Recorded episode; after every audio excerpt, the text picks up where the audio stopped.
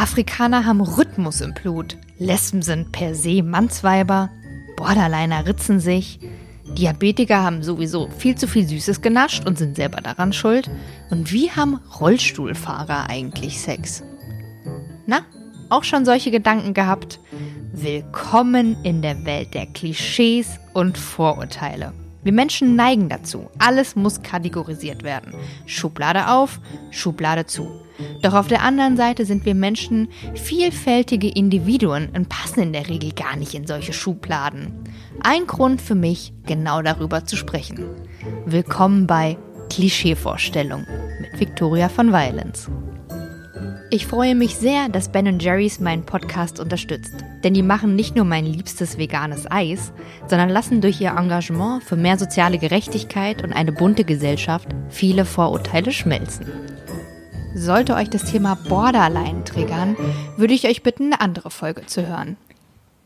In dieser Folge spreche ich mit Sammy. Sammy kenne ich persönlich schon eine ganze Weile, denn ich folge ihr auf ihrem Instagram-Profil. Dort spricht sie nämlich unter dem Namen Candy Wasteland über Themen wie mentale Gesundheit, Selbstliebe und eben auch ihre Borderline-Persönlichkeitsstörung. Und dadurch, dass ich so viele Nachrichten von euch zu dem Thema Borderline bekommen habe und ihr so häufig danach gefragt habt, habe ich mir gedacht, Sammy ist genau die richtige Ansprechperson, denn sie hat es geschafft, auch mir das Thema äh, begreiflich zu machen, denn für mich war das auch sehr abstrakt. Ich habe das nicht so richtig verstanden. Ich wusste im groben Zügen schon, worum es geht beim Thema Borderline, aber was das genau im Einzelnen bedeutet, was es da für verschiedene Typen vielleicht auch gibt und so, hat Sammy ganz wunderbar erklärt. Ich wünsche euch ganz viel Spaß bei der heutigen Episode. Lasst mir gerne eine Bewertung bei iTunes da oder schickt mir gerne auch Themenvorschläge per Mail oder per Instagram. Kein anderes Thema wurde so sehr gefragt wie Borderline. Ich habe unfassbar viele Nachrichten von Leuten gekriegt, die mich gefragt haben, ob ich meine Folge über das Thema machen Krass. kann. Und deswegen freue ich mich sehr, dass ich das heute mit dir machen kann, denn ich folge dir schon sehr lange auf Instagram und verfolge ja auch, was du darüber schreibst, aber trotzdem ist es für mich so ein Thema, das kann ich nicht greifen. Verständlich, komplett verständlich. Ich habe keine Ahnung und deswegen ähm, glaube ich, können wir von können wir das Thema komplett einmal durchkauen. Und ähm, ich habe es eben gerade schon gesagt, mein Freund hat mich vorhin gefragt, Borderline, was war das nochmal?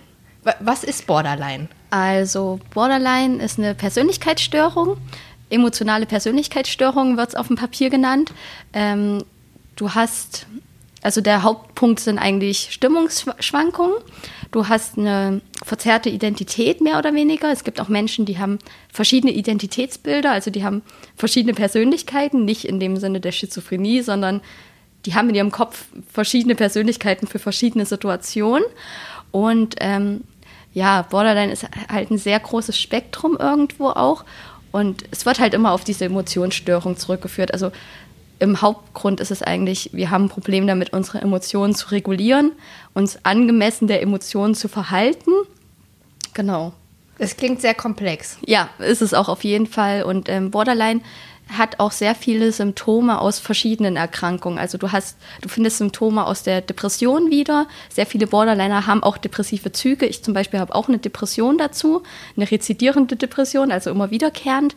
Und eine Angststörung habe ich auch noch dazu. Das kommt auch oft beim Borderline vor. Und ähm, das sind halt ganz viele Symptome, die du halt auch in verschiedenen Erkrankungen findest. Viele Züge aus der bipolaren Störung findet man auch im Borderline, wie zum Beispiel Manie. Das ist auch was, was bei mir vorkommt, dass ich manische Zustände habe. Das kann auch krasser ausgeprägt sein oder weniger ausgeprägt sein. Also man kann auch nicht sagen, es gibt den einen Borderliner, sondern es, jeder Borderliner ist eigentlich eigen und hat auch ein eigenes Päckchen an Symptomen und Problemen, sage ich mal. Das stelle ich mir wahnsinnig schwer vor zu diagnostizieren. Absolut. Also es ist auch so, dass Borderline meistens sehr spät diagnostiziert wird. Also Borderline fängt halt an aufzutreten in der Kindheit eigentlich schon. Ähm, viele merken das erst in der Pubertät, doch ähm, meistens wird es noch nicht in der Pubertät ähm, diagnostiziert, weil da vieles mit pubertären Verhalten zusammenkommt und man das da noch nicht so ganz differenzieren kann, ob das jetzt pubertäres Hormonverhalten ist oder ob das jetzt die Störung ist. Mhm. Und ähm, ich sag mal so, der klassische Auslöser sind so selbstverletzendes Verhalten, was bei vielen in der Pubertät halt anfängt. Aber trotzdem viele Ärzte sich auch scheuen, das in dem Alter erst zu diagnostizieren, weil es halt schwer greifbar ist und auch schwer einordnen, also schwer einzuordnen ist, wo das jetzt alles gerade herkommt. Mhm. Also bei mir kam die Diagnose auch erst mit 2021, aber ich kann jetzt halt auch rückwirkend sagen, dass ich das eigentlich schon mein ganzes Leben habe. Also ich kann jetzt rückwirkend sagen, so, da gibt es Situationen in meiner Kindheit, da mhm. weiß ich genau, das war ein Borderline-Ausraster oder gerade in meiner Jugend kann ich sehr viel darauf zurückführen. Wie, also wie wurde das damals dann diagnostiziert? Hattest du bestimmte Symptome, äh, mit denen du zum Arzt gegangen bist? Oder wie kam das dazu, dass es dann diese Diagnose gab? Also ähm, bei mir kam das zustande, genau diese Diagnose. Ähm, ich hatte so mit 2021 ein extremes depressives Tief mhm. und auch extrem mit meiner Angststörung zu kämpfen. Also es war dann so krass, dass ich irgendwie nicht mehr das Haus verlassen konnte. Ich mich tagelang in meinem Zimmer verkrochen habe. Obwohl der Rewe direkt vor meiner, vor meiner Haustür war, habe ich es nicht geschafft, rauszugehen, um mir was zu essen zu holen. Also habe ich fünf Tage lang nichts gegessen. Das ist ja eigentlich wie bei so einer Depression genau, ja auch, ja. Es war halt eigentlich, also ich habe es eigentlich auch auf meine Depression geschoben. Also ich dachte halt, ich habe einfach wieder einen krassen depressiven Schub. Und dann bin ich zu einem Therapeuten gegangen und der hat dann angefangen, sich mal meine Persönlichkeit direkt anzugucken. Und für Borderline gibt es so ein bestimmtes Testungsverfahren.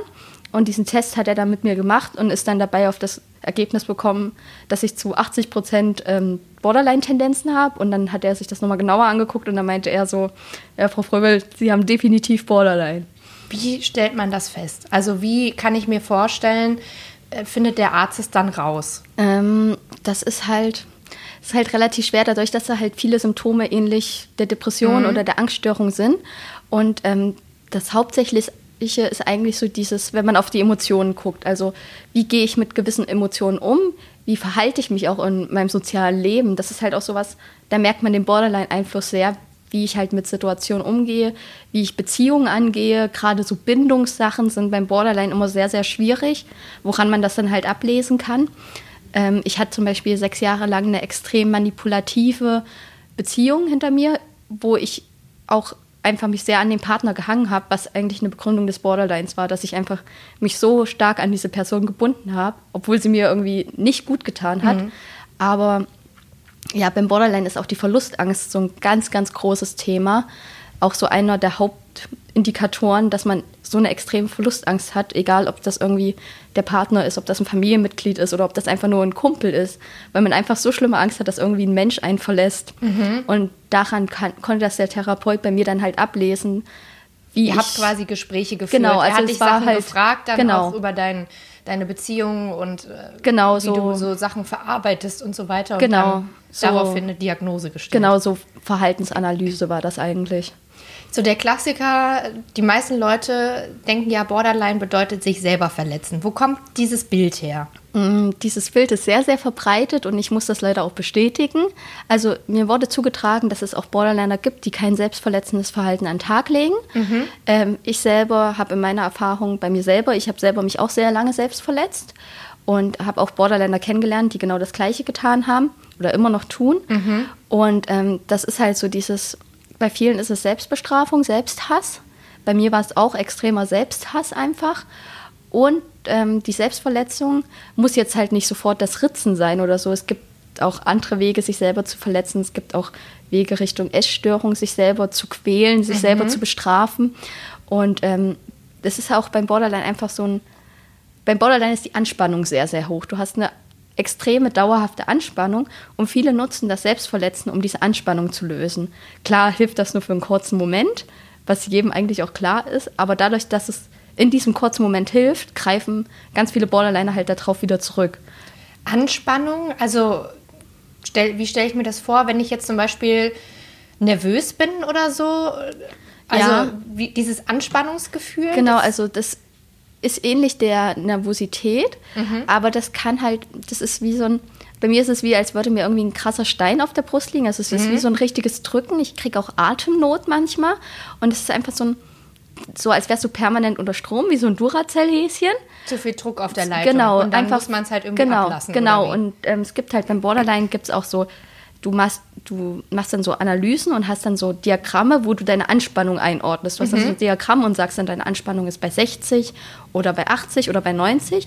Und alles, was über dieser 80 liegt, ist eigentlich schon sehr, sehr gefährlich, weil ganz viele dann halt zu selbstverletzenden Verhalten greifen, weil das oft der einzige Stressrelief ist, sag ich mal. Und ähm, wenn du deine Anspannung dir dann anguckst, hilft das manchmal dann zu sehen, so, oh krass, bei mir passiert gerade was. Aber damit umzugehen, ist halt so ganz, ganz schwierig. Das ist halt sowas, das lernt man irgendwie in der Therapie durch sogenannte Skills, also Möglichkeiten, mhm. wie du lernst da irgendwie so Aktivitäten an die Hand gegeben oder Möglichkeiten, wie du dich ablenken kannst oder dich irgendwie aus der Situation auch wieder rausholen kannst. Was, was sind das so für Skills, die also, man da so lernt? Für mich sind zum Beispiel Skills so ganz simple Dinge wie ich gehe jetzt raus und gehe jetzt eine Runde spazieren oder ich gehe jetzt joggen. So mhm. einfach irgendwie die Energie irgendwo hinwandeln. Auch für viele hilft auch sowas wie, ich habe zum Beispiel eine Playlist, so eine Calm-Down-Playlist, mhm. die ich mhm. dann immer höre, wo mein Körper auch schon weiß und mein Kopf so, das ist jetzt wieder dieses Schema, das kennen wir und da fahren wir jetzt runter. Mhm. Aber es gibt dann auch so es gibt auch so Skills wie diese Schnippbändchen am Arm mhm. oder ähm, Ingwer essen, halt so ein, so ein heißes, mhm. zischendes Gefühl auf der Zunge haben, einfach das Gefühl woanders hinlenken. Mhm. Oder es gibt auch welche, die Chili-Bonbons essen, einfach um erstmal kurz ein anderes, in eine andere Richtung zu peilen, sage ich mal. Das tut ja im Zweifel auch ein bisschen weh. Also ja. das ist ja auch so eine Art von Oh, ja, kurz genau. zieht sich mal alles genau. zusammen. Genau. Und so reichst du dich auch teilweise aus der Situation erstmal kurz raus. Also mhm. ich habe für solche Anspannungsmomente so, so Lavendel-Ammoniak-Fläschchen. Mhm. Und Ammoniak ist ja ein super stechender Geruch. Ja. Und du machst dieses Fläschchen auf und dann riechst du da dran und das ist halt so ein ekelhaft stechender Geruch. Und das zieht sich halt auch so erstmal durch deinen Körper und das ja. zieht dich kurz aus der Situation raus. Das lenkt dich halt mal kurz komplett ab. Und das ist halt so der Effekt, dass du einfach mal kurz aus der Situation rausgezogen wirst. Funktioniert natürlich nicht immer, aber Meistens, sage ich mal. Und dann ist, ist dieser Impuls weg oder wie? Äh, äh, also es kann passieren, dass er weg ist, je nachdem, mhm. wie hoch halt deine Anspannung ist. Aber ähm, ja, also es lässt mich zum Beispiel erstmal realisieren, okay, da ist jetzt gerade eine krasse Anspannung, mit okay. der ich lernen muss, umzugehen. Ja. Ich kenne das von, äh, bei Depressionen hat man das ja mit dem Grübeln. Genau. Dass man nicht rauskommt. Und da gibt es ja auch so Methoden, dass man dann aufsteht und springt zum genau, Beispiel. Genau, genau. Und das ist ganz ähnlich. Also das sind auch teilweise ähnliche Skills, die da angewendet werden. Mhm. Die werden halt auch aus der Depressions- Hilfe irgendwo mit rausgenommen. Das sind halt, das können so ganz simple Sachen sein. So eine Therapeutin hat mir halt gesagt, so Treppen hoch und runter rennen. Mhm. So, das ist halt auch sowas. Das ist eigentlich eine total dumme Aufgabe, aber du bist halt, du lenkst du bist, dich halt genau, davon ab. In du ziehst Moment. dich einfach mal komplett raus und dadurch, dass du dich auch körperlich betätigst, hast du irgendwie einen anderen Fokus. Zumindest mhm. ist das bei mir so. Also ich habe mir jetzt auch wirklich angewöhnt, so dieses, ich renne dann halt die Treppe im Haus mal hoch und runter. Ja. Da gucken mich zwar die Nachbarn doof an, aber ist halt so, es hilft mir in dem Moment. Nee, ich kann das total verstehen. Also, dass man dann äh, eben, ich habe das damals auch gelernt, dass man dann aus der Situation ja. sich rauszieht und dann wirklich ähm, was dagegen tut. Es ist halt schwierig, also ich finde die Überwindung am ja, Anfang wahnsinnig definitiv, schwer. Definitiv, auch mit diesem, mit diesem Ammoniak Fläschchen. Mhm. Also ich habe das ganz oft, wenn ich irgendwie in öffentlichen Verkehrsmitteln bin,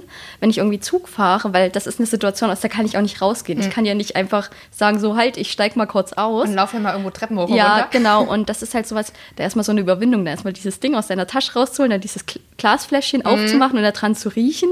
Und manche gucken dich dann halt an, so wie, was macht die denn da ja. hinten? So, was sind das Drogen vielleicht? So. Ja. Und wenn mich da jemand komisch anguckt oder fragt, dann beantworte ich dem das auch auf jeden Fall. Aber, Hattest ähm, du das schon mal? Ja, definitiv. Ich hatte das im Zug mal. Ich habe diese, das ist halt so ein, so ein hippes Ding, diese Squishies, sagt ihr das was? Diese Kautschuk-Gummitierchen.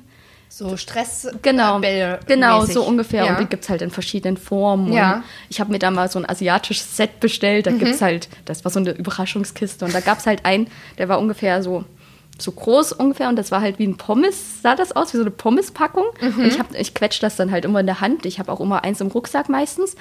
Und da hat eine ältere Dame das gesehen, dieses Pommes-Ding, und hat mich dann gefragt, was das ist. Und da habe ich dir das dann halt erklärt. Und dann meinte ich so, ach, das, das ist ja schön, das ist ja eine niedliche Beschäftigung. So. Aber hast du ihr erklärt, warum du das machst? Ich habe ihr erklärt, dass ich eine Angststörung habe. Das ist so das Einfachste, glaube ich, ja. zu erklären. Also Depression kann man Leuten auch noch ganz gut erklären, mhm. aber so das Borderline so auch mal kurz so im Zug runterzubrechen, das macht nicht viel Sinn. Und ähm, ja, in solchen Momenten ist auch meist die Angststörung, die das dann noch mit antreibt, ja. weshalb ich das dann immer auf der Basis erkläre. Ja, jetzt hast du gerade gesagt, so Angststörung und Depression ist noch zu, äh, leicht zu erklären, Borderline nicht. Würdest Ja. du sagen, ähm, also ich spreche ja zum Beispiel viel über das Thema Depression und dass da eben auch noch so ein Stigma herrscht. Ja. Würdest du sagen, dass Borderline dann noch richtig hinterherhängt in der definitiv, Aufklärung? definitiv. Dadurch, dass es halt, klar, Bo Depressionen und Angststörungen sind so common Dinge, die kriegst du irgendwo mal mit und jeder kennt irgendwo auch, glaube ich, jemanden, der irgendwie was mit Depressionen zu tun hat. Und Borderline ist halt schon sowas, wie wir eben auch drüber geredet haben, so, das weißt du auf Anhieb eigentlich auch nicht, was das ist. Und es, haben, es haben auch wenig Leute Berührungspunkte damit, ganz ehrlich. Also es gibt Filme, in denen Borderline mal kurz dargestellt wird, aber Habe auch ich noch nie gesehen. Ähm, es gibt diesen Angelina Jolie-Film aus den 90ern, durchgeknallt. Ach doch, den habe ich damals gesehen, als ich in der Klinik war. Genau. Ja, aber siehst du, das habe ich gar nicht Äh, die wahrgenommen. Figur von Angelina Jolie ist eine Borderlinerin. Aber halt auch so dieses klassische nymphomanische, selbstverletzende Borderlinerin-Ding. gar nicht mehr auf dem Schirm. Ich habe sogar So. auf DVD den Film. Ja, und das ist halt so eine der wenigen Borderline-Darstellungen, die ich zum Beispiel kenne. Es gibt auch jetzt gerade in dieser aktuellen Serie Maniac. Da ist ja auch, ähm, die Hauptdarstellerin wurde ja auch mit Borderline diagnostiziert in diesem System da. Und aber es gibt halt sonst kaum jemanden, der irgendwie, also es gibt ja nichts Greifbares so. Bei der Depression gibt es viele Filmcharakter, sag ich mal, mit denen man sich da irgendwie identifizieren kann. Und das ist, glaube ich, auch das Ding. So, ich als Borderliner habe nie irgendwo eine Identifikationsperson gefunden. So.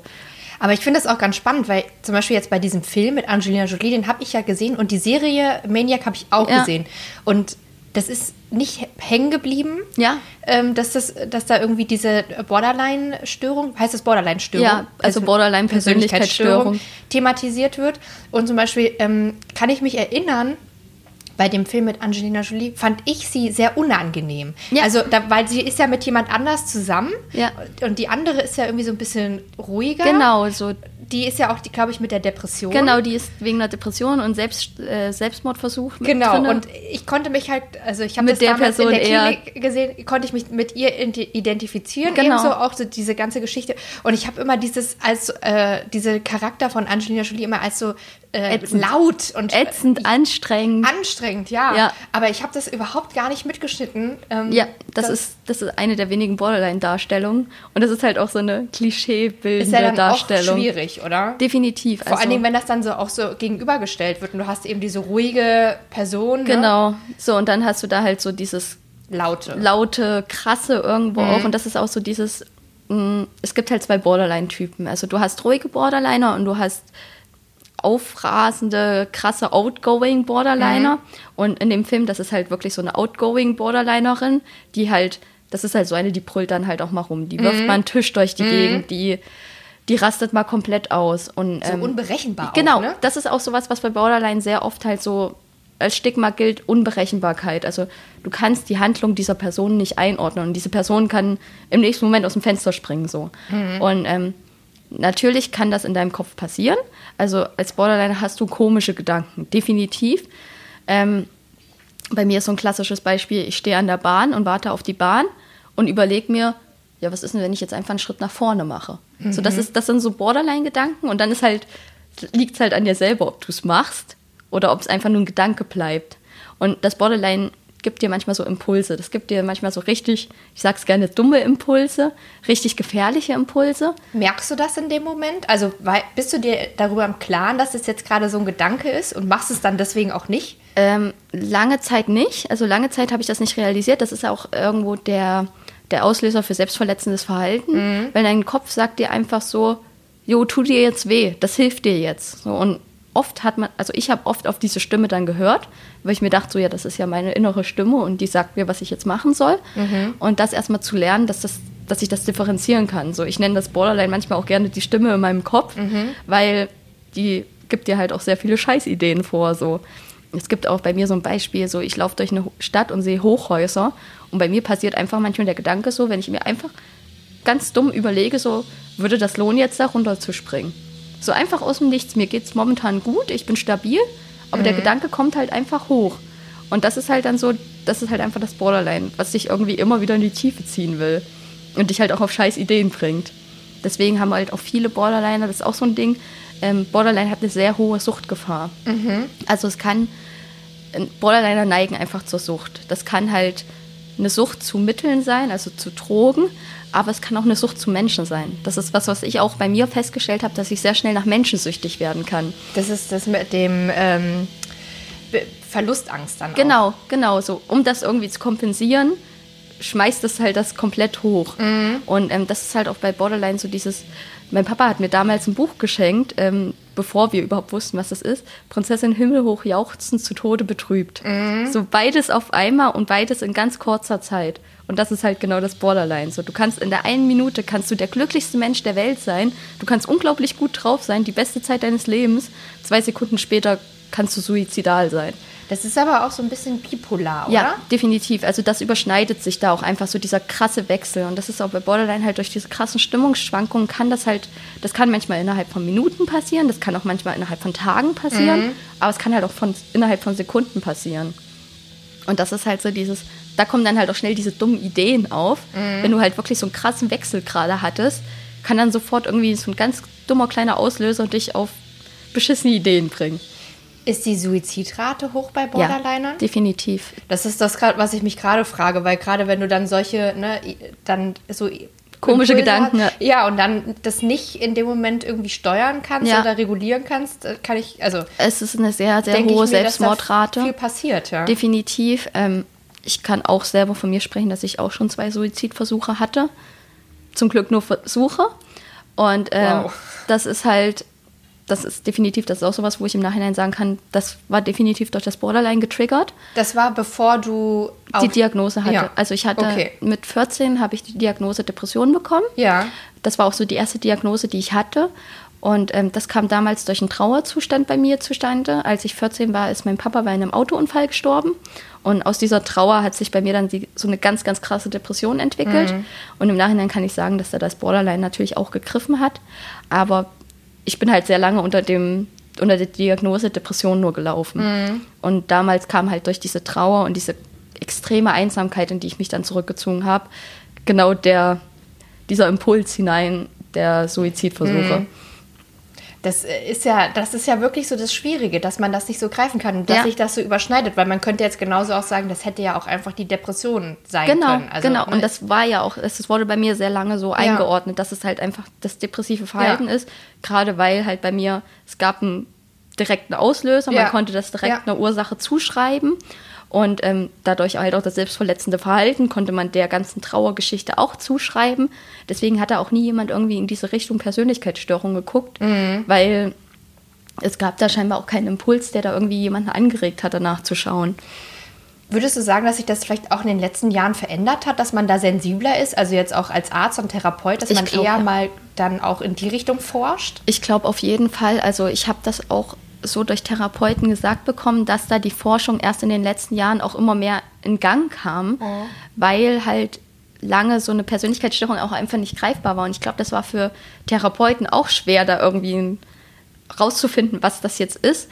Und ich denke mal, so Borderline ist halt eh für keinen so wirklich greifbar. Also alleine schon mein Partner, der seit drei Jahren mit mir zusammenlebt, kann manche Sachen bei mir auch nicht einordnen oder greifen, weil ich die selber manchmal nicht verstehe. Also ich kann manchmal auch nicht verstehen, warum so komische Impulse in mir hochkommen. Und das dann von außen irgendwo einzuordnen, kann ich mir auch sehr gut vorstellen, dass das einfach super schwer ist. Das ist auch das, was ich mich jetzt ähm, auch schon gefragt hatte. Äh, du hast die Diagnose ja vor ein paar Jahren erst bekommen. Wie ist dein Umfeld damit umgegangen? Mm, Oder wie bist du dann damit umgegangen auch? Ähm, für mich war es erstmal so, okay, gut, ich habe jetzt so ein komisches Wort hier stehen mhm. und ich bin dann so jemand, ich bin so ein Informationssammler. Mhm. Ich brauche über alles sehr viele Informationen und ich horde dann auch Informationen. Mhm. Und ich habe mich dann erstmal hingesetzt mit dieser Diagnose, ich habe die bekommen, bin nach Hause gelaufen und habe mich dann erstmal an den Laptop gesetzt, habe zwei Tage lang am Stück mich darüber belesen und geguckt und dann habe ich auch realisiert bei den Symptomen, ja, das stimmt schon und habe mich da wirklich belesen und wusste dann so, okay, gut, das ist kein Scheiß, das stimmt wirklich, ich habe das wirklich. Mhm. Und dann habe ich das meiner Mama erzählt erstmal. Und das war, da hatte ich ganz schlimme Angst vor, um ehrlich zu sein. Ich hatte da ein ganz ekliges Gefühl, so deiner eigenen Mama zu sagen, dass du eine komische Störung hast mhm. und dass du auch was hast, was niemals weggeht. So, mhm. das ist eine Borderline-Störung ist nicht heilbar. Du kannst halt nur lernen, damit zu leben. Okay. Und ähm, seiner eigenen Mama das zu sagen, dass das Kind wirklich so einen an der Waffel hat, auf gut Deutsch. So. Das war für mich sehr, sehr schwer. Aber meine Mama, meine Mama hat es im ersten Moment abgestritten. So, es war das erste Mal so, nee, das hast du nicht, du bist doch gesund, das ist doch alles okay. Und nachdem ich ihr das auch erklärt habe und ich habe ihr dann Artikel geschickt und so, halt auch so Erfahrungsberichte. Und dann hat sie das auch mehr und mehr realisiert Ja. und ist damit auch super cool umgegangen. Also meine Mama geht damit wirklich super lässig um. Sie versucht mir auch so viel zu helfen wie möglich. Und meine Mama ist auch mein Ansprechpartner Nummer eins. Wenn irgendwas ist, rufe ich sofort meine Mama an. Und ähm, ja, am Anfang hat sie sich auch viele Vorwürfe gemacht, weil sie die Fehler bei sich gesucht hat. Irgendwie, ob sie in meiner Kindheit was falsch gemacht hat, ob sie irgendwas in der Schwangerschaft vielleicht falsch gemacht hat. Und man muss bei Borderline halt sagen, du kannst nicht genau mit dem Finger drauf zeigen, wo es herkommt. Also du Das, kannst das habe ich mir, also das wäre jetzt auch meine nächste Frage gewesen. Ähm, ist es angeboren oder Es- kommt das aus der Kindheit? das kann halt ganz viele Auslöser haben. Also es kann halt in der Kindheit irgendwas gewesen sein, irgendwie ein Verlust oder irgendein Moment, mit dem man selber nicht umgehen konnte oder der irgendwie einen geprägt hat. Aber es kann halt auch eine Fehlstellung im Gehirn sein. Also es kann einfach eine Fehlschaltung deiner Hormone oder deiner Synapsen sein. Das kann einfach irgendwo, sagt man, Fehler im System sein. So, und das, das kann man halt immer irgendwie einfach schlecht zuordnen. Also ich kann es selber bei mir auch nicht zuordnen und sagen, das kommt jetzt von da und daher. Ich muss mich eigentlich damit abfinden, so, das ist halt einfach da. Und das war für mich auch ziemlich schwer zu sagen, so, ja, das ist jetzt da. Und dann war halt auch noch ziemlich schwer für mich, das meinem Freund zu sagen, weil ich halt Angst vor Zurückweisung hatte, weil ich mir dachte, so, ich komme damit kaum klar, wie soll dann jetzt mein Partner damit umgehen?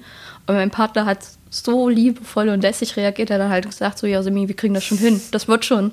So, alles okay, es ändert sich doch jetzt nichts. Perfekt. So, Perfekte Reaktion. Absolut, und das hat mir halt auch sehr geholfen. Und auch mein Freundeskreis war da super unterstützend. Also, das muss ich halt sagen, ich habe wirklich das Glück, dass ich einen wirklich sehr offenen Freundeskreis habe, der da wirklich sehr lässig auch mit umgeht. Aber auch, weil ich eine sehr offene Kommunikation pflege. Also, das ist mir auch sehr wichtig, darüber offen zu reden und Leuten auch zu sagen. Also, ich bin auch jemand, wenn ich absage, dann sage ich auch, ich habe gerade wieder irgendwie einen manischen Schub oder ich habe gerade wieder einen schlechten Tag, weil ich möchte, dass die Leute verstehen, wieso, weshalb, warum Ja. es mir nicht gut geht. Und ähm, genauso möchte ich das auch, dass Leute mit mir offen reden. Also ich lasse mir auch gerne sagen, wenn ich überreagiere, was halt bei Borderline passieren kann, weil du halt deine Emotionen nicht regulieren kannst, kannst du manchmal, reagiere ich manchmal in Situationen falsch. Also ich raste manchmal einfach aus, obwohl es vielleicht in der Situation nicht angebracht war. Und dann ist es mir auch sehr wichtig, dass mir Leute von außen sagen, Sammy, das war jetzt ein bisschen too much. So, das ist meist mein Freund, der dann sagt so, Sam, alles cool, beruhig dich, macht jetzt keinen Sinn. Und das kannst du dann auch annehmen in dem Moment? Kommt drauf an. Also manchmal reagiere ich dann auch sehr pumpig, aber ja, jeder hat auch die Vorwarnung bei mir, dass das dann halt manchmal überreagieren kann. Ähm, ich glaube, die Einzige, die es wirklich böse abbekommen hat, ist meine Mama manchmal, weil bei der habe ich irgendwie auch keine Hemmung irgendwo so. Dann fallen da auch schon mal richtig böse Sätze so, für die ich mich dann auch entschuldige und meine Mama mir auch ein bisschen böse ist. Kann ich auch verstehen. Aber ähm, die meisten wissen schon mit mir irgendwie umzugehen und ich versuche mich da auch zu regulieren. Also ich habe die Erfahrung gemacht, dass ich eine Zeit lang mit einem Borderliner befreundet war, der sehr ausgerastet ist, sehr oft. Und das hat mir dann nochmal so einen Spiegel vorgehalten, wo ich mir gesagt habe, so will ich nicht sein und so möchte ich nicht mit Menschen umgehen. Was bedeutet dieses Ausrasten? Also wirklich dann rumschreien, Sachen schmeißen Ja. oder wie kann man sich das Also- dann vorstellen? Bei mir ist es halt dadurch, dass ich der ruhige Borderline-Typ bin, richten sich bei mir alle Aggressionen gegen mich selber. Beziehungsweise ich trage dann solche Aggressionen im Ruhigen aus. Also ich, ich mache das, wenn ich alleine daheim bin. Also wenn es mir scheiße geht und ich dann daheim, dann knalle ich meine Zimmertür zu und schlag halt gegen die Wand. Sowas halt oder zerrupfen Kissen, so Sachen sind schon passiert. Aber ja, im schlimmsten Fall, wenn ich mich halt mit jemandem streite, dann werde ich halt sehr ausfallend im, in der Wortwahl. Aber ich werde keiner Person gegenüber Handgreiflich. handgreiflich oder sonstiges. Das, das kann halt bei so aggressiven Borderlinern passieren, die halt so outgoing sind. Bei denen kann das halt schon mal passieren, dass irgendwie ein Streit handgreiflich endet oder Sachen zu Bruch gehen oder Menschen verletzt werden. Aber das ist bei mir zum Glück noch nie passiert und da achte ich auch sehr penibel drauf, dass das nicht passiert und auch, dass solche Ausraster bei mir wirklich im, im geschlossenen Raum stattfinden. Das ist ja auch wahnsinnig schwierig, dann eine Beziehung zu führen, oder? Absolut. Also ich habe beide Seiten erlebt. Ich habe eine Beziehung erlebt, äh, die war auch an sich nicht gut. Also meine erste Beziehung, die ging sechs Jahre lang. Da wurde ich emotional extrem manipuliert. Da wurde meine Erkrankung auch so als Grund des Ganzen gesehen, beziehungsweise mehr oder weniger ausgenutzt. Und ähm, da war das, das war ein Hoch und runter. Also das war jeden zweiten Tag irgendwie Tal- und Höhenfahrt. Mhm. Und es gab unglaublich viele Streits und ich habe sehr, sehr viel geweint in der Zeit. Und da dachte ich mir halt so, ja, Borderline beziehungsunfähig. Was Aber wusstest du dann schon, dass nee, du Borderline absolut hattest? nicht. Absolut nicht. Also das war bei mir so. Ich habe auch sehr lange gedacht, das ist mein Charakter. Also bevor ich diese Borderline-Diagnose hatte, dachte Mhm. Ja. ich einfach, ich bin so. Das ist halt meine Art und Weise, so dieses Ja. Überreagieren, dieses krass emotional sein, dachte ich halt einfach, ich bin so. Mhm. Und mein Partner damals hat das dann halt auch mir zugeschrieben, dass ich immer an allem schuld bin. Okay, also so von wegen, du bist so ein bisschen so ein Psycho oder Genau, so. du bist so ein Psycho und äh, kein anderer außer mir kann dich lieben und kein anderer außer mir kann dich ertragen. Oh Gott, solche Sätze habe ich auch schon mal gehört. Genau, deswegen und sowas. Und das hat sich dann halt so hochgespielt und meine krasse Verlustangst hat mir dann aber gesagt, so, ich brauche diese Person. Ich Mhm. kann, weil dies, ich habe dann keine andere Person. Wenn der weg ist, habe ich nie wieder Mhm. jemanden und nie wieder wird mich jemand lieben, weshalb ich auch sechs Jahre bei dem geblieben bin. Das ist ja auch eine Art von Selbstverletzung, ne? Absolut, absolut. Das war absolute Qual und ich habe mich zu der Zeit auch selbst sehr viel verletzt, weil ich halt einfach mit den Situationen nicht umgehen konnte und habe dann von ihm nochmal einen auf den Deckel bekommen dafür, dass ich das getan habe, weshalb das in, in so einem Teufelskreis ausgeartet ist. Und jetzt habe ich die Erfahrung gemacht mit meinem jetzigen Partner, dass das funktioniert, dass Borderline mit einer Beziehung funktioniert und da ist halt einfach Konsens und Kommunikation das Wichtigste. Ja, und auch die Diagnose, weil die kam ja quasi jetzt erst in der jetzigen Genau, Beziehung, auch, genau. dass du auch einfach wusstest, okay, ich bin jetzt nicht irgendwie Ich bin nicht bescheuert, crazy, sondern- so, sondern das ist jetzt einfach diese äh, Erkrankung, Genau. die das jetzt gerade mit mir macht, Genau. dass ich jetzt gerade mal ein bisschen ausraste. Genau. Oder halt einfach komische Emotionsschwünge habe. Und das ist halt auch das Wichtige, dass ich meinem Partner das immer als erkläre. Also ich erkläre ihm ganz viel, was in mir vorgeht. Ich erzähle ihm auch direkt, wo das herkommt. Also ich reflektiere auch viel über diese Dinge, die in mir vorgehen. Also ich schreibe das dann auch immer alles auf. Wenn ich irgendwie mit einer Emotion nicht umgehen kann, versuche ich mich hinzusetzen und erstmal zu sagen, was ist das für eine Emotion? Was Ja. ja. an sich schon manchmal schwer ist zu sagen, was fühle ich? Ist das Wut? Ist das Trauer? Ist das was weiß ich? Ja. Und dann gucke ich mir das an und dann überlege ich, was hat jetzt dies, was hat mich jetzt dazu gebracht, was hat jetzt vielleicht getriggert, woher kommt das? Und das erkläre ich dann auch immer meinem Partner so. Dem erzähle ich jetzt so, ich bin jetzt scheiße drauf, weil mich das und das ankotzt. Das und das finde ich gerade doof, aber das und das können wir jetzt machen.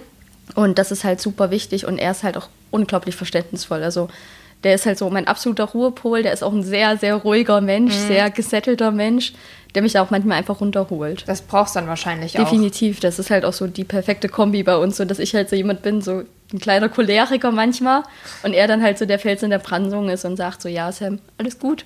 Es gibt jetzt gerade keinen Grund auszurasten, aber schrei noch ein bisschen rum und dann ist wieder alles okay. So, Aber das ist, äh, ist ja, glaube ich, dann wirklich der Perfect Match, wenn du Ja, da jemanden hast, der definitiv.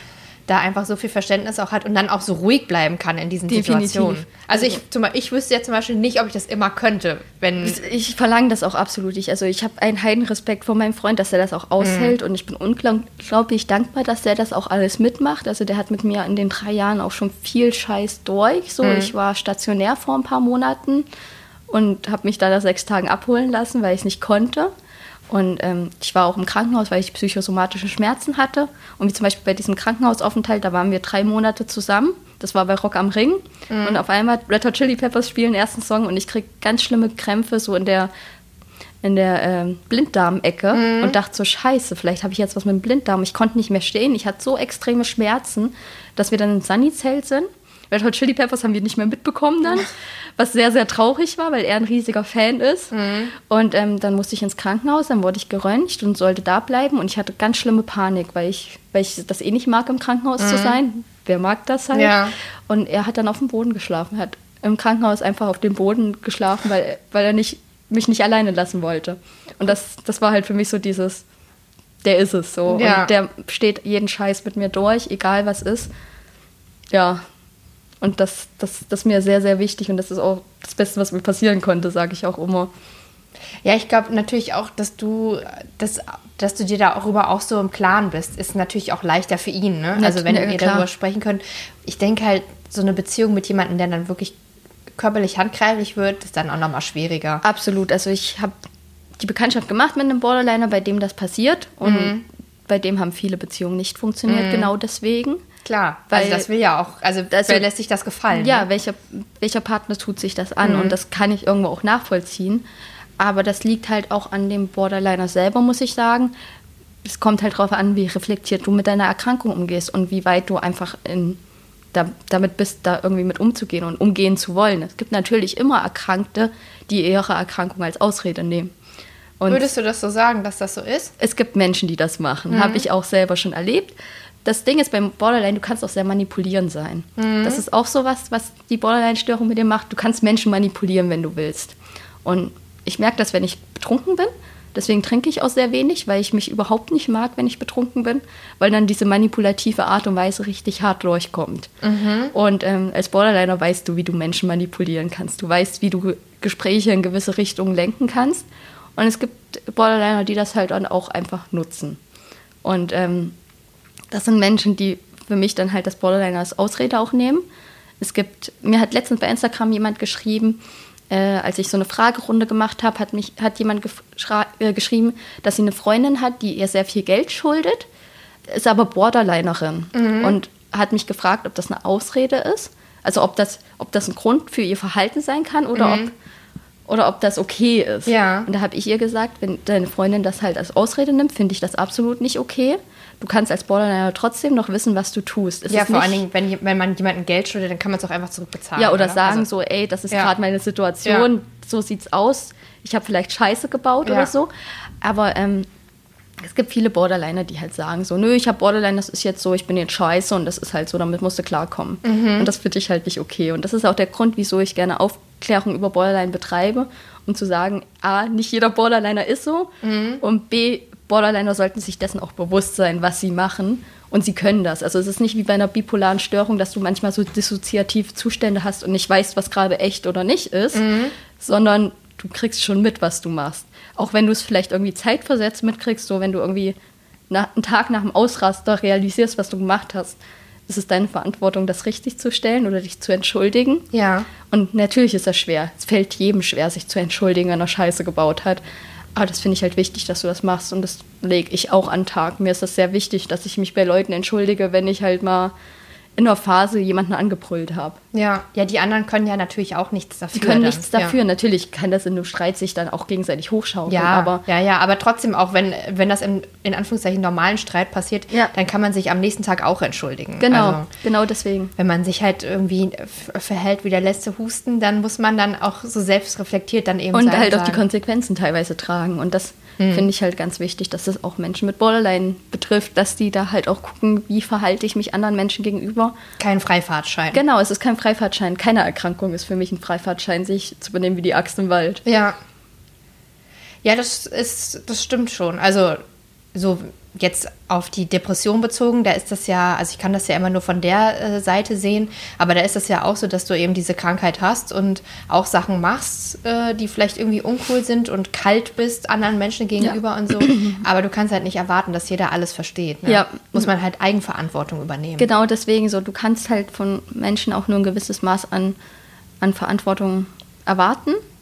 Und das sollen die aber auch erbringen. Also mir hat meine Therapeutin auch gesagt, dass wenn du etwas sagst, liegt das noch in deiner, in deiner Seite, also deine mhm. Verantwortung, wenn du etwas aussprichst. Mhm. Wie aber eine andere Person das aufnimmt, ist deren Sache. Mhm. Du kannst halt nicht entscheiden, wie eine andere Person mit deinen Worten umgeht. Ja. Und deswegen solltest du halt auch deine Worte dementsprechend wählen, dass du halt der Person gegenüber nicht wehtust. Ja. Und das fand ich sehr, sehr wichtig und auch sehr bildlich erklärt für mich, dass ich dann halt auch gemerkt habe, so gut, ich bin dafür verantwortlich, was, was ich, ich, sage aussende, ja. und wie ich mich verhalte. Ja. Und so kann es halt auch zurückschallen. Ja. Wenn ich jemanden anpöbel, dann muss ich damit rechnen, dass der mich zurück anpöbelt.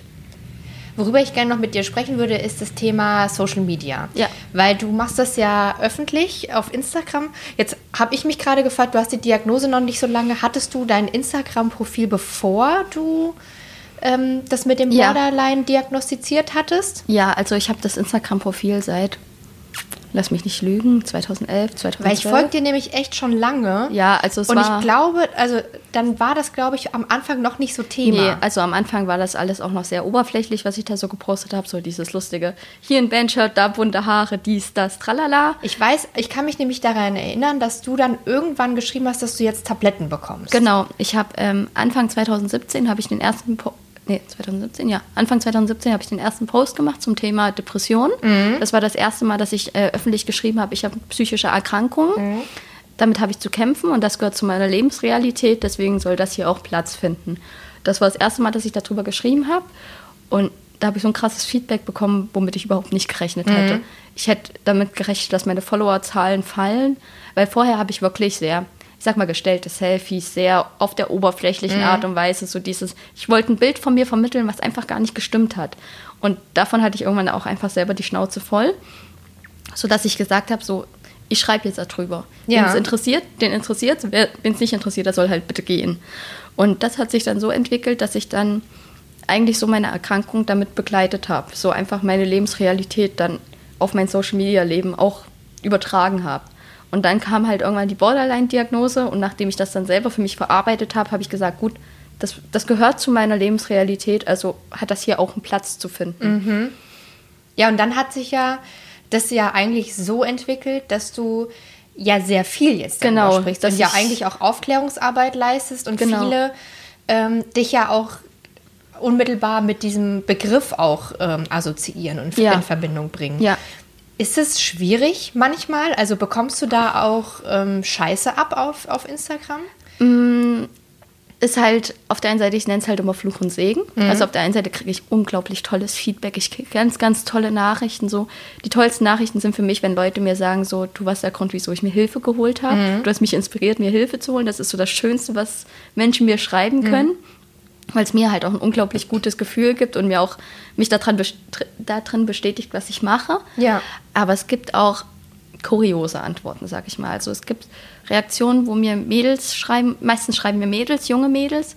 Äh, ich hatte den Knaller, das habe ich gestern auch bei einer Konferenz erzählt. Mir hat ein Mädel Bilder von ihren selbstverletzenden Verhalten geschickt. Also Bilder von ihren frischblutig aufgeschnittenen Armen. Schwierig.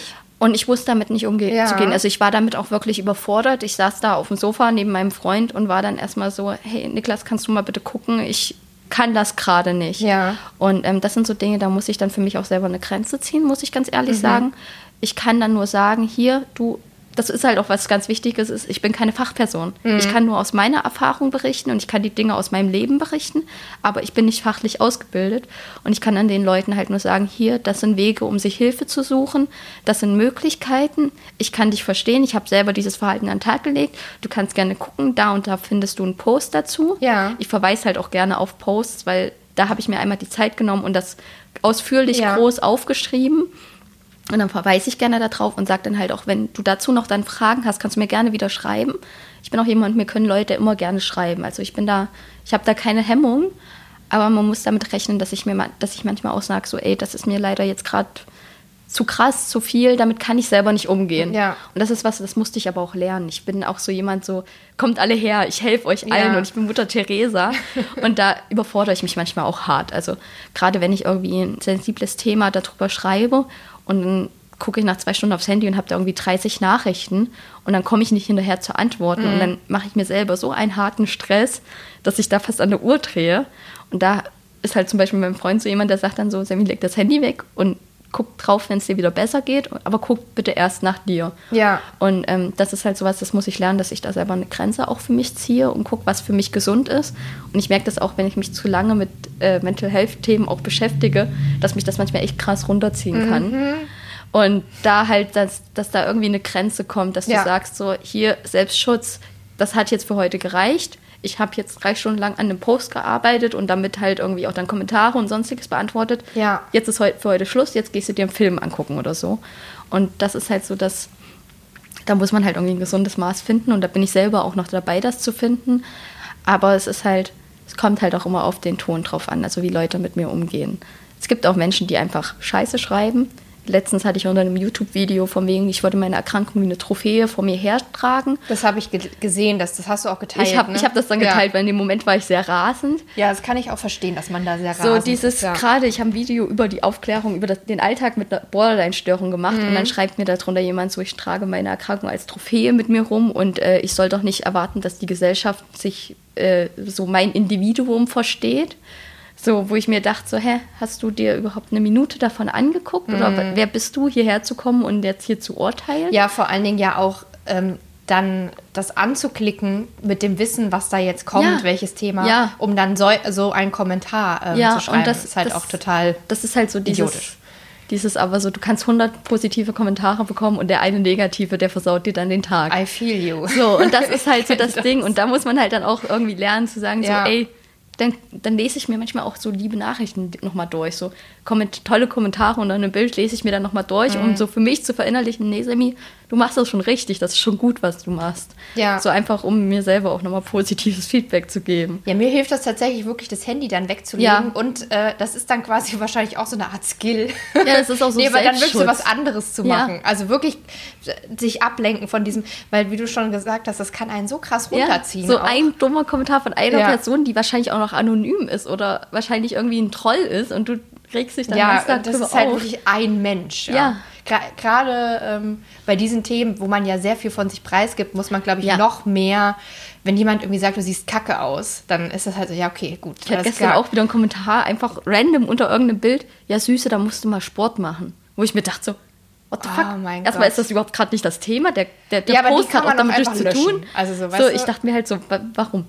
Was bringt dir das jetzt? Ja, das ist ähm, Aufwertung durch Abwertung. Ja. Menschen, die sich selber aufwerten, indem sie andere abwerten. Aber das ist ja relativ durchschaubar und deswegen ja. bei sowas, sowas catcht mich auch nicht so. Aber gerade bei den ganzen äh, sensiblen Themen. Ja, wenn du dann irgendwie dann deine Geschichte erzählst und das halt auch mit der Intention machst, ey Leute, das soll kein Tabuthema sein ich you möchte das gerne alone. ansprechen. Hier genau. ein paar Informationen. Und dann genau. kommt halt jemand, ich hatte das halt auch, diese Kommentare von wegen, du benutzt das nur, um Aufmerksamkeit zu das bekommen. Das ist eh so der Knaller, so dieses, du machst das, um Aufmerksamkeit zu bekommen. Ja, ich mache das, um Aufmerksamkeit für Aber dieses für Thema, Thema, zu bekommen. Genau. Nicht für mich. Äh, ich als Person stehe jetzt hier nur als Beispiel. Ja, und ich, aber es geht mir um das Thema. Als Person Aufmerksamkeit haben möchte, also so für was weiß auch ich, für Likes oder so, dann poste ich einfach meine Boobies oder ja, so. Ja, genau, das ist es halt so. Viel einfacher. Wir kennen uns alle mit Social Media aus und wir wissen alle, wie es funktioniert. Ja. Wir wissen alle, dass nackte Haut dann natürlich hilft, auch für ist ein Thema Aufmerksamkeit zu bekommen. Ja.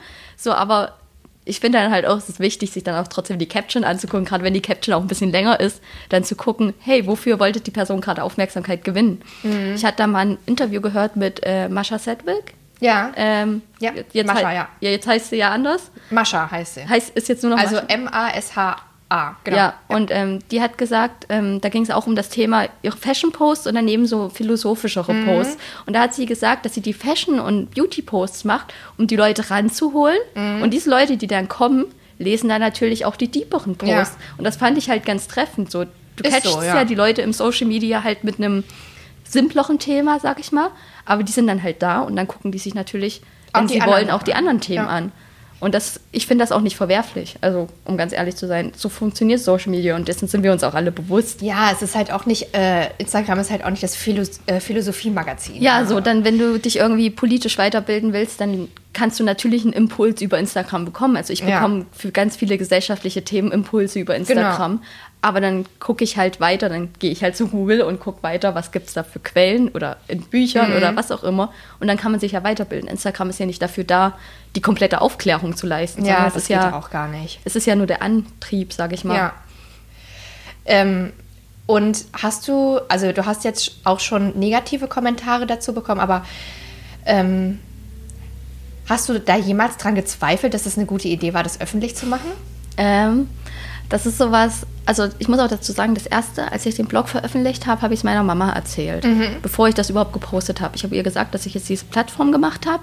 Und da meinte meine Mama zu mir, dass sie das ganz toll findet, was ich in dem Moment nicht erwartet hätte. Aber sie meinte auch, Sammy, du musst dich auch auf negative Kommentare vorbereiten. Ja. Nicht jeder wird das toll finden und nicht jeder wird da ordentlich mit umgehen. Und das fand ich ganz toll, dass meine Mama das gesagt hat, weil meine Mama eigentlich so ein ganz internetferner Mensch ist. Die hat nicht mal ein mhm. Smartphone. Die bekommt das immer von meiner kleinen Schwester gezeigt und erzählt. Und ähm, das war für mich schon mal so dieses, okay, sogar meine Mama realisiert, dass da irgendwie im Internet Leute sich rumtrollen. Mhm. Und ähm, es kann halt passieren, dass ich auch bei manchen Posts Angst habe, die zu posten. Ich hatte ähm, vor ein paar Monaten einen Post über den sexuellen Missbrauch gepostet, mhm. der mir widerfahren ist.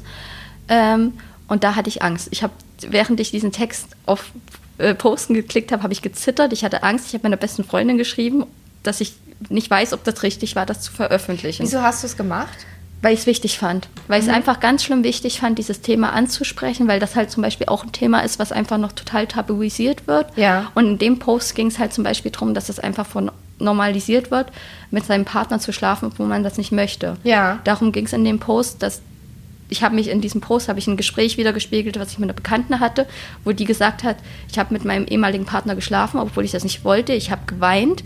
Ich habe mich gefühlt, als würde ich vergewaltigt werden. Mhm. Und ich habe mich einfach in diesem Gespräch wiedergefunden. Ich dachte so, ja, genau das habe ich auch erlebt. Mhm. Und dann einfach dieser Satz, ich habe mich gefühlt, als würde ich vergewaltigt werden. Nee, wir wurden vergewaltigt in diesem Moment.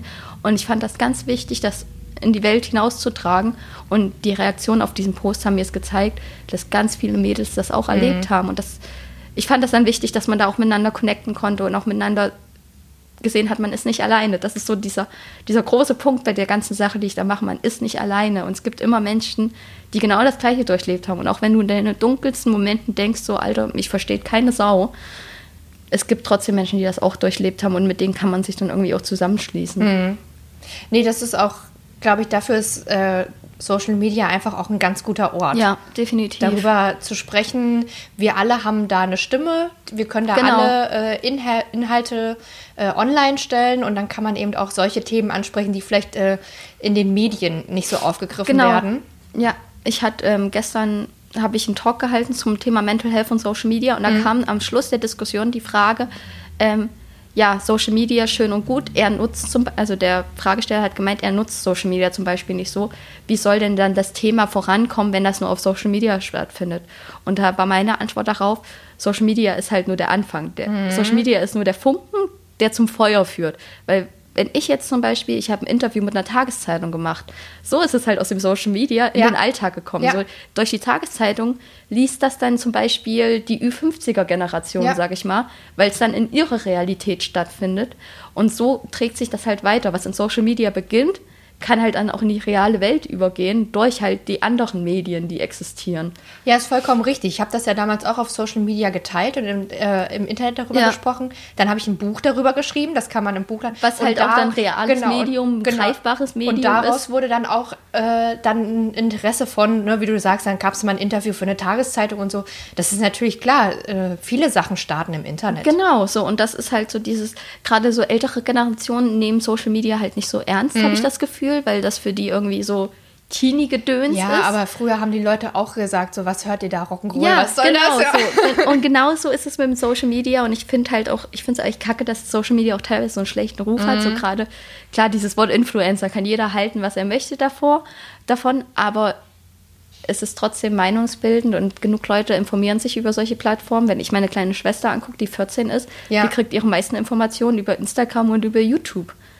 Deswegen ist es auch wichtig, dass es einfach Leute gibt, wie jetzt zum Beispiel du mit deinem Profil, die dann auch solche Themen da einstreuen, dass man Genau. sich auch über sowas informieren kann und nicht eben nur über Lippenstifte. Da kann man eben auch gucken bei irgendjemandem. aber, aber- dass man auch sagen kann, okay, ich interessiere mich jetzt aber für äh, Klimaschutz und dann Ja. finde ich da das Profil.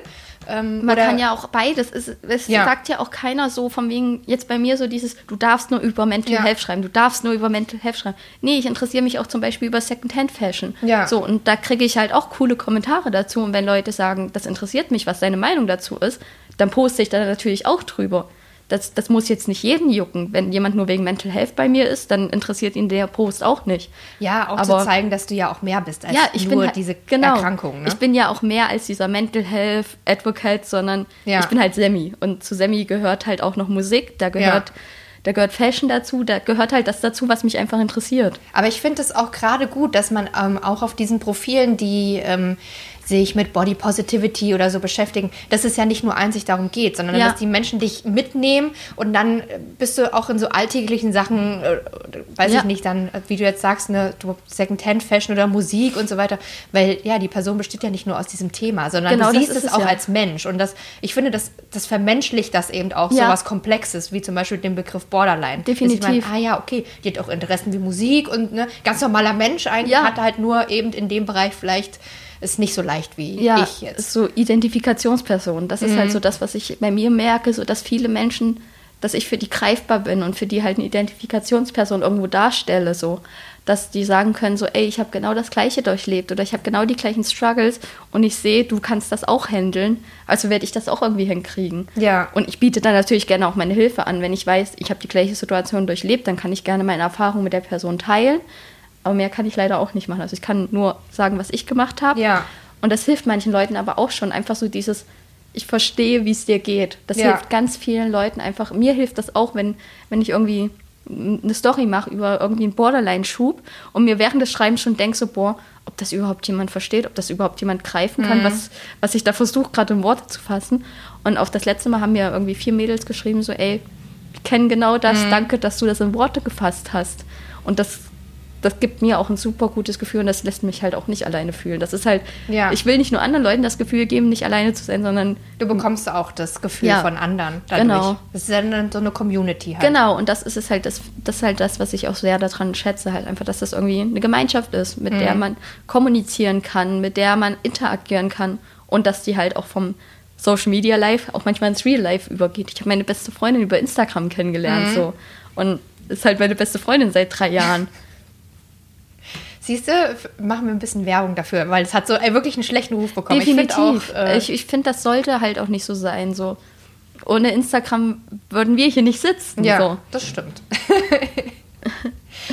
ähm, meine Abschlussfrage ist immer, was würdest du dir für die Zukunft wünschen im Umgang mit Borderline-Erkrankten? Also so von der Gesellschaft auch. Mm, Ich würde mir wünschen, dass die Gesellschaft offener an das Thema rangeht, offener auf die Menschen auch zugeht und auch irgendwo versucht, Stereotype einfach abzulegen und nicht gleich irgendwie, was bei Borderline sehr normal ist, halt die Menschen auf ihre Narben zu reduzieren, weil das halt ein leichtes Erkennungsmerkmal in Anführungsstrichen ist und halt auf die Menschen offen zugeht und vielleicht auch einfach mal fragt, wie es ihnen geht. So, das, das ist sowas, was, was ich sehr, sehr wichtig finde, egal auf, auf welche Erkrankung bezogen. Einfach die normale Frage, wie geht's dir heute? Und bitten, dass eine ehrliche Antwort drauf kommt. So, das würde ich mir sehr wünschen, dass es in unserer Gesellschaft einfach auch normaler wird, Menschen, Menschen auch an schlechten Tagen zu fragen, wie es ihnen geht. Ja, vielen Dank, dass du so offen äh, über das Thema gesprochen Sehr hast. gerne. Ich bin auf jeden Fall ein bisschen schlauer geworden. Ich kann das jetzt äh, besser greifen und ich glaube, ich kann meinem Freund dann nachher auch erklären, was das bedeutet. Das freut mich. Äh, wer dir auf Instagram folgen will, äh, man findet dich unter Candy Wasteland. Genau. Und ja, vielen Ja. Dank. Ich werde weiterhin gespannt verfolgen, was du so machst. Danke für das. Gespräch. Danke.